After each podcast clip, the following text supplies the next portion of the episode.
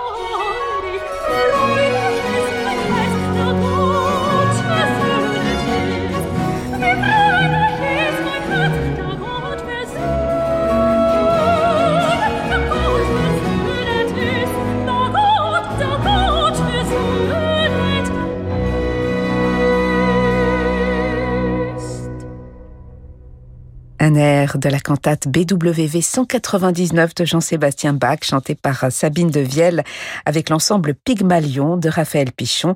Un extrait de ce double album Bach Endel qui sortira début novembre. Un programme que vous pourrez d'ici là savourer en concert ce mardi à la Philharmonie de Paris. L'Ormaison sur Radio Classique. Zal, ainsi s'intitule le nouvel album de Lucas de Bargue, enregistré avec Guidon Kremer et sa Camerata Baltica, tout juste publié chez Sony. Un album dédié à l'œuvre de Miloš Magin. Miloš Magin, pianiste et compositeur polonais, né en 1929 et mort en 1999, qui a vécu en France et dont la musique a joué un rôle crucial dans la vie d'interprète et de compositeur de Lucas de Bargue. C'est en tout cas ce qu'il écrit dans la préface. Bonsoir Lucas de Bargue. Bonsoir. Alors c'est vrai que chacun de, de, vos enregistrements est le fruit d'une démarche très personnelle, très originale. Est-ce que celui-ci a quelque chose d'encore plus intime quelque part euh, que les autres, puisqu'il renvoie, et on va l'évoquer, euh, à votre enfance, à vos débuts dans la musique? Pour moi, j'ai voulu un peu rendre à Magin ce qui était à Magin, comme on pourrait rendre à César ce qui est à César, parce que dans mon parcours, il a été très important dès le début. Il a en fait donné des leçons à ma première professeure de piano, c'est comme ça que j'ai découvert sa musique parce qu'elle l'admirait beaucoup comme pianiste. Il a enregistré des magnifiques intégrales Chopin. Moi, c'est comme ça que j'ai découvert Chopin au piano. C'est sous les doigts de Miloš Magin. Donc je n'avais pas idée qu'il existait des écoles d'interprétation de Chopin avec une bonne manière de faire le rubato, une manière qui est considérée orthodoxe, une autre manière peu orthodoxe.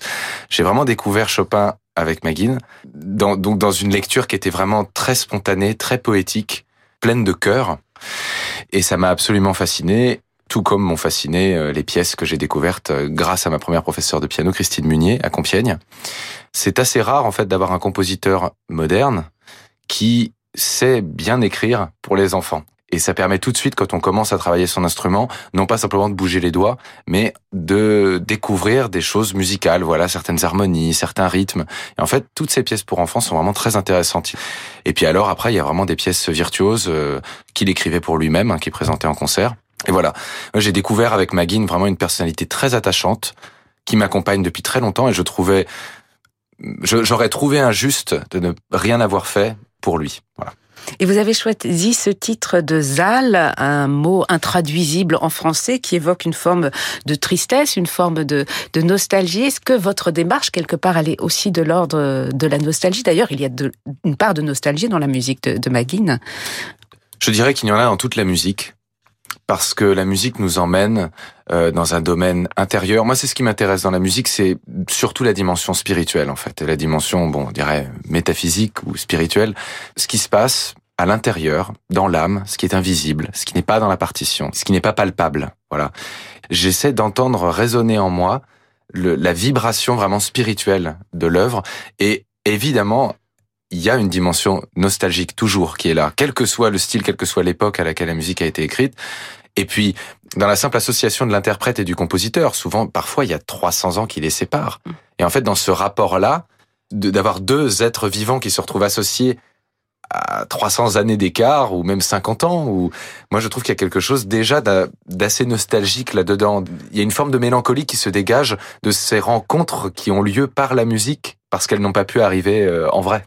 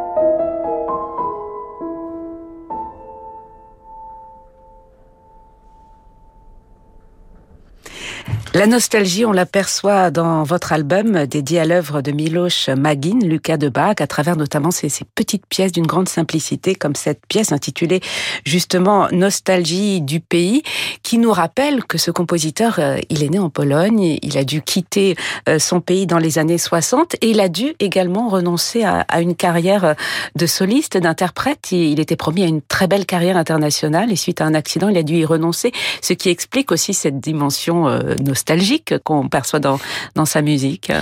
Oui, en fait, il a quand même eu une, une carrière. Euh, en fait, il a pu reprendre parce qu'il a fait une rééducation énorme. Et c'est assez prodigieux parce que son intégral Chopin, il l'a enregistré après cet accident qui lui a brisé les deux poignets, tranché la gorge. Enfin, vraiment un, un, ah un accident de voiture très violent. Mais cet accident a eu une vertu, c'est de le tourner davantage vers la composition. En fait, il nous a laissé quand même des œuvres splendides. Il y en a vraiment quelques-unes qui comptent pour moi parmi mes, mes œuvres préférées du XXe siècle, parce qu'il a réussi à concilier une certaine modernité. Euh, on perçoit cette modernité dans certaines harmonies, certains rythmes, avec un vrai classicisme de forme assumé, c'est-à-dire que vraiment on n'est jamais perdu dans ses œuvres, on identifie très bien les thèmes, on sait où on est, il n'y a pas du tout de volonté d'égarer euh, l'auditeur ou de déstructurer, de déconstruire. Moi je trouve ça d'autant plus remarquable qu'il a développé son style dans les années 60, surtout, hein, 60-70, c'est là qu'il a écrit ses plus grandes œuvres. En fait, c'est une époque où Darmstadt et en fait les dictates de la musique expérimentale étaient très puissants. Pour moi, ça fait l'effet d'un révélateur, c'est qu'on voit aujourd'hui quel est l'académisme finalement. Est-ce que l'académisme ne serait pas celui de ces nouvelles chapelles expérimentales qui ont en fait un petit peu dirigé les choses dans la deuxième partie du XXe siècle? Et je trouve qu'avec Magin, on a on entre dans un univers qui est affranchi de, de ces. Ce qui est assez drôle, c'est que au moment où il écrivait ces pièces, dont certaines, voilà, évoquent un certain minimalisme hein, qui, est, qui est devenu à la mode en fait aujourd'hui un peu. À l'époque, on n'écrivait pas ça. Et en fait, avec lui, euh, il y a vraiment quelque chose de, je sais pas, je trouve qu'il y a une association euh, d'inspiration qui ensemble produisent un, une harmonie vraiment singulière et, et très attachante. Il a fait simplement ce qu'il entendait, ce qu'il aimait, ce qu'il a voulu, euh, et en fait le résultat est là. Et on voit que finalement peut-être que cette originalité, cette singularité, il faut pas vraiment se creuser la tête pour la trouver. Il faut simplement écrire la musique qu'on entend à l'intérieur de soi, euh, sans se fier en fait à des des esthétiques qui domineraient ou à une certaine tendance qu'il faudrait suivre. Simplement, euh, voilà, faire confiance à son amour de la musique et le suivre. C'est donc être sincère, finalement, être encore plus sincère dans, dans sa démarche. Bah oui, et en fait, il y a un certain, y a une certaine confusion, il me semble, entre la, la sincérité et euh, le mauvais goût. Souvent, bah, j'entends chez certains collègues, en fait, quand ils parlent de sincérité, ils associent ça, par exemple, à la musique de Rachmaninoff ou celle de Tchaïkovski, qui encore, pour certaines personnes, n'est pas du même niveau que d'autres productions, parce qu'elle serait justement trop sincère, ça irait trop dans le déballage émotionnel. Mais moi, pour moi, on peut jamais être assez sincère, en fait. C'est juste que euh, certains le font avec une certaine pudeur, d'autres avec moins de pudeur. Euh, mais finalement, je crois que c'est aussi la mission de l'interprète de restituer en fait la part de pudeur qu'il y a dans une musique et la part de je sais pas comment dire de véhémence qu'il peut y avoir. Je trouve que par exemple dans certaines œuvres, par exemple la grande fantaisie en sol mineur pour orgue de Jean-Sébastien Bach, il y a vraiment une, grande véhémence. En fait, là, il sort de ses gonds et il n'est plus le Bach euh, intime, euh, sophistiqué. Voilà, Bach sait aussi être véhément, ou même dans la chaconne pour violoncelle. Il y a vraiment quelque chose de qui vient nous saisir, nous attraper à la gorge. Et est-ce que c'est pour autant vraiment du déballage? Dans une certaine mesure, ce sont des émotions musicales extrêmes. Mais moi, je trouve que dans certains cas, elles sont justifiées. Moi, je je peux pas me passer de Tchaïkovski et de Rachmaninoff. Je ne peux pas me passer de ce romantisme-là, parce qu'à chaque fois que j'entends une symphonie de Tchaïkovski, j'ai vraiment envie de pleurer. Et, et, même des fois, quand c'est pas très bien joué, en fait, je dois dire, c'est que je trouve la musique tellement puissante et je trouve qu'elle, en fait, ce qu'elle vise, elle l'atteint tellement bien. Et finalement, c'est ça qui compte et beaucoup plus que l'esthétique en elle-même, parce que en fait, il y a plein d'œuvres romantiques qui sont complètement ratées, et elles sont pas ratées parce qu'elles sont romantiques. Et en fait, je dirais que la musique de Magin, elle n'est pas réussie parce qu'elle est tonale. Elle n'est pas réussie parce qu'il y a des éléments de modernité. Elle est réussie parce qu'en fait, le, le compositeur a trouvé ses bons moyens d'expression. Donc il a su faire confiance à son inspiration. Et ça, je crois que c'est, enfin pour moi, c'est, ça m'apporte énormément de force dans mon propre parcours parce que je, euh, j'ai commencé vraiment à me lancer dans la composition. pour l'instant, ça reste assez confidentiel parce que je je suis peu joué, je mets peu ça en avant parce que je manque encore un, un petit peu de confiance, on va dire, même pas mal de confiance. Mais le, le parcours de Magin m'aide dans cette capacité à écouter vraiment ce qu'on porte à l'intérieur, plus que ce qui se passe autour, euh, et faire confiance à l'affectif, vraiment. Voilà. Un amour pour la musique de Magin que, que vous nous transmettez euh, justement, Lucas de Bargue.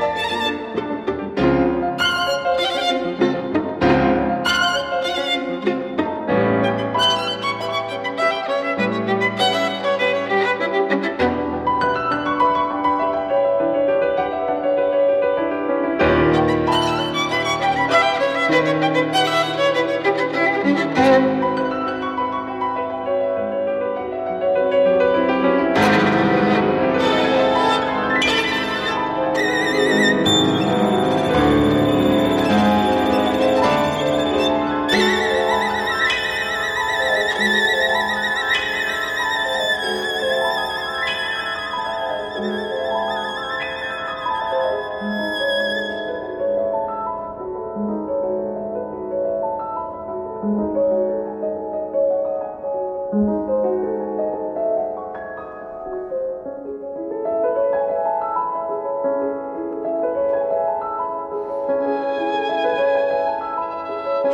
Votre album dédié à l'œuvre de Miloš Magin, Le cas de Bargue, s'ouvre avec un ensorcelant andenté pour violon et piano que vous jouez avec Guidon Kremer, qui a des résonances d'ailleurs très debussyistes et, très euh, en même temps. On sent l'influence de, de la musique française hein, dans, dans, son langage. Absolument. Il disait lui-même qu'il aimait beaucoup euh, la musique française. Il était très sensible à la musique notamment de Ravel, celle de Debussy, pour des raisons différentes. Sa fille m'a dit que davantage encore celle de Ravel que celle de Debussy. Euh, je pense que justement il aimait l'équilibre euh, chez Ravel de du grand raffinement harmonique conjugué avec un classicisme euh, de, de forme. Et on retrouve ça dans la musique de Magin. Et cette andante est vraiment splendide du point de vue du parcours harmonique, de de l'intelligence aussi de cet arpège au piano en fait, qui est très original dans la manière dont il est dont il est brisé. Et puis la mélodie qui vient se mettre par-dessus au violon est complètement comme si elle était elle venait d'un autre monde en fait, qu'on a cette cet arpège régulier au piano et cette mélodie au dessus qui est pas faite pour vraiment tomber exactement dessus. Euh, c'est ça que j'apprécie dans la lecture de Guidon, c'est que vraiment lui, il joue extrêmement librement, il suit en fait la mélodie où elle l'emmène. Il est intéressé par la trouvaille de certains sons, certaines sonorités, dont certaines peuvent être parfois grinçantes, certaines chuchotantes. Il parle vraiment avec son violon. Euh, voilà, donc on a a ces enchaînements de d'arpèges qui progressent euh, inlassablement et puis la mélodie qui au contraire est très humaine par dessus et puis il y a une partie centrale un peu plus dansante. Euh, voilà. Non moi pour moi c'est une des, des, plus belles pièces euh, violon piano du XXe siècle que je connaisse. Là on est dans une pièce qui a rien de radical. En fait c'est juste une très belle pièce avec une forme très simple avec une mélodie euh, pour moi inoubliable. Ouais, je, je serais très heureux de si d'autres interprètes s'en emparaient pour pour la mettre dans, dans leur programme en tout cas, on vous remercie, Lucas Debargue, de nous la faire découvrir, euh, cette pièce, euh, comme les autres pages euh, de Miloš Magin. Une musique qui est aussi très virtuose. C'est le cas notamment de ce troisième concerto pour piano, piano, corde, timbales et percussions que vous avez enregistré donc avec la Cremerata Baltica. C'est un autre aspect de la musique de Magin, plus dynamique, plus rhapsodique. C'est aussi une œuvre qui est vraiment plus sombre, plus violente. C'est peut-être celle euh, du disque qui est la plus difficile d'accès du point de vue du langage, parce que c'est un langage qui est pour l'occasion assez dissonant. Puis il y a un propos dramatique dès que le surgit l'orchestre après la, la, cadence qui ouvre au piano. C'est vraiment une entrée euh, pathétique. J'admire beaucoup euh, comment il s'en est sorti avec la forme, parce que c'est une forme atypique en cinq mouvements qui commence avec une grande cadence au piano. Et en fait, on va avoir un retour du grand outil d'orchestre juste après la cadence, on va avoir un retour de, de, ce thème, de ce grand thème pathétique, dans le mouvement lent, au moment où on s'y attend le moins.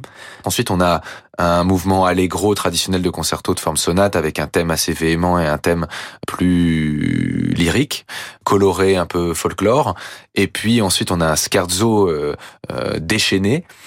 Et quand on a le mouvement lent qui s'ouvre comme une prière, on ne peut pas s'attendre au retour du thème pathétique. Et en fait, moi, je me souviens quand j'étais adolescent, j'écoutais énormément ce concerto parce que j'avais un enregistrement par, Magin lui-même. Vraiment, à chaque fois, j'attendais ce moment où après euh, une vingtaine de minutes de musique, on est dans le mouvement lent, donc à nouveau dans un, moment de, de, prière, de recueillement, euh, et puis on ne peut pas s'attendre en fait à ce retour. Et le retour survient pianissimo et au piano, avec en fait un accompagnement très sourd. Donc ça, c'est une sensation. Moi, je sais quand je le joue en concert, c'est une sensation absolument incroyable. Et il y a vraiment, enfin pour moi, c'est vraiment saisissant. On a vraiment l'impression de fin du monde euh, là. Donc on se dit, est-ce que ce serait pas la fin du concerto? Et en fait, non. Il y a un cinquième mouvement, une tempête de notes, très difficile à exécuter techniquement. Donc il y a vraiment une impression de virtuosité et aussi de, de groove, j'aurais tendance à dire. Il y a vraiment beaucoup de choses très différentes qui se passent dans ces 25 minutes. Voilà, moi, c'est vrai qu'à chaque fois que je réussis à le programmer en concert, c'est un bonheur à jouer. Voilà. Et vous le jouez avec euh, Guidon Kremer et sa Kremerata Baltica. Guidon Kremer, comment décririez-vous vos, vos, liens euh, avec lui, Lucas de Bargue ben, C'est devenu vraiment un, un ami. C'est un mentor. En fait, on a vraiment une, une différence d'âge et d'expérience. Et de ce fait, il est mentor. Mais quand on parle, on, on parle vraiment de manière euh, horizontale. Il ne s'est jamais comporté avec moi comme une espèce d'autorité. On est très inspirés l'un par l'autre. Moi, c'est une des rencontres les plus importantes de ces dernières années parce que c'est pas simplement une rencontre avec un grand musicien, c'est une rencontre avec un être humain, un philosophe, un penseur, un grand artiste. Avec Guidon, on ne parle jamais de plomberie, en fait, dans un certain sens, de plomberie musicale. On parle toujours, en fait, on ricoche toujours d'une idée à l'autre pour arriver à des considérations philosophiques ou sur la littérature ou sur le cinéma. C'est quelqu'un qui me fait une très grande confiance.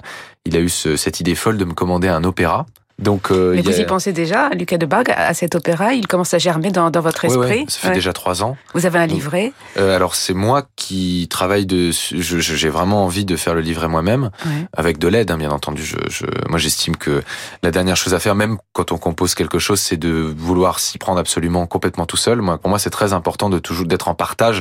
Voilà, mais elle est, oui, ça germe. J'ai des idées thématiques euh, que je peaufine. Quand, quand on a autant de données, quand on a des chanteurs, l'orchestre, l'orchestre, l'histoire.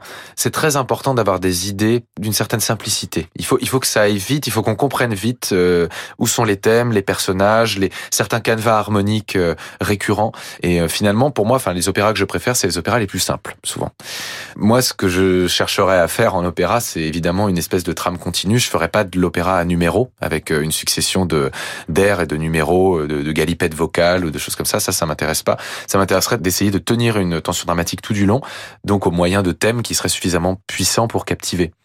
Donc voilà, moi ça c'est vrai qu'avec Guidon on va jusque là dans le dans la folie, on va dire. Mais pour ce projet Magin, euh, cet enregistrement, il m'a fait vraiment une confiance. Je vais pas dire aveugle parce qu'en fait c'est une confiance très clairvoyante. Voilà, il m'a dit qu'est-ce que tu voudrais faire avec l'orchestre? Et moi j'ai eu cette idée qui est arrivée assez vite parce que je connaissais la, sonorité de l'orchestre et je me disais je, suis sûr que la rencontre entre l'orchestre et la musique sera formidable. Et, j'ai osé demander à Guidon est-ce que tu penses que tu pourras apprendre un concerto pour violon? Il y en a deux en fait de Magin. Est-ce que tu penses que tu pourrais apprendre un des deux concertos pour violon? Il a regardé les partitions, ça lui a plu et il a donc monté en fait euh, le concerto pour pouvoir le jouer. Et c'est le premier jalon d'une au disque en tout cas, d'une très très forte collaboration, euh, très fraternelle finalement entre Guidon et moi. J'avance beaucoup avec cet orchestre euh, régulièrement. Euh, on travaille ensemble, même pas pour des concerts ou pour des enregistrements, mais on se voit même avec des groupes de l'orchestre pour travailler des choses, découvrir du répertoire ensemble. On a vraiment, enfin, c'est devenu un laboratoire un petit peu. Que dire? Moi, je, je, suis intarissable sur Guidon parce que je trouve que c'est c'est c'est une, une personnalité complètement incontournable de la musique aujourd'hui. Moi, je pense qu'il faut en prendre de la graine parce que c'est c'est un violoniste de légende mais plutôt que de continuer à jouer en fait euh, le concerto de Tchaïkovski, de Sibelius, euh, Beethoven, Brahms, plutôt que de faire ça, en fait, très vite, il s'est intéressé à la création contemporaine au risque de s'opposer parfois à des programmateurs, au risque d'avoir une fréquentation moins importante dans les salles de concert. Moi, ça, je commence à le faire. Et en fait, c'est vrai que l'exemple de Guidon m'aime beaucoup. Il faut pas se décourager. Il y a vraiment une mission de, découverte. C'est, on a un répertoire qui est extrêmement vaste. Il y a beaucoup de musique qui mérite d'être, d'être découverte pour sa qualité, pas simplement parce que c'est pas connu. La seule cause pour laquelle, pour moi, un musicien se doit de militer, c'est la musique. Et uniquement la musique. En tout cas, moi, je suis de cette famille de musiciens-là. En tout cas, vous parlez avec passion, vous témoignez de votre engagement euh, militant pour la musique euh, de Maguine, notamment, que vous nous faites euh, découvrir. Lucas Debargue avec Guidon Kremer et sa Kremerata Baltica, un album qui vient de paraître chez Sony. Merci d'être venu partager avec nous votre passion pour ce, ce compositeur, votre passion pour la découverte. avec grand plaisir.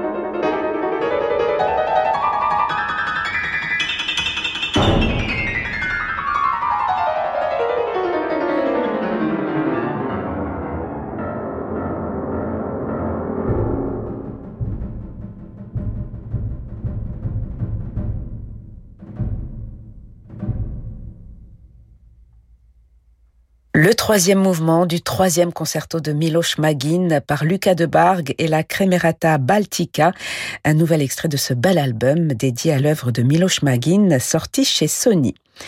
Voilà, c'est la fin de ce journal du classique. Euh, merci à Bertrand Dorini pour sa réalisation.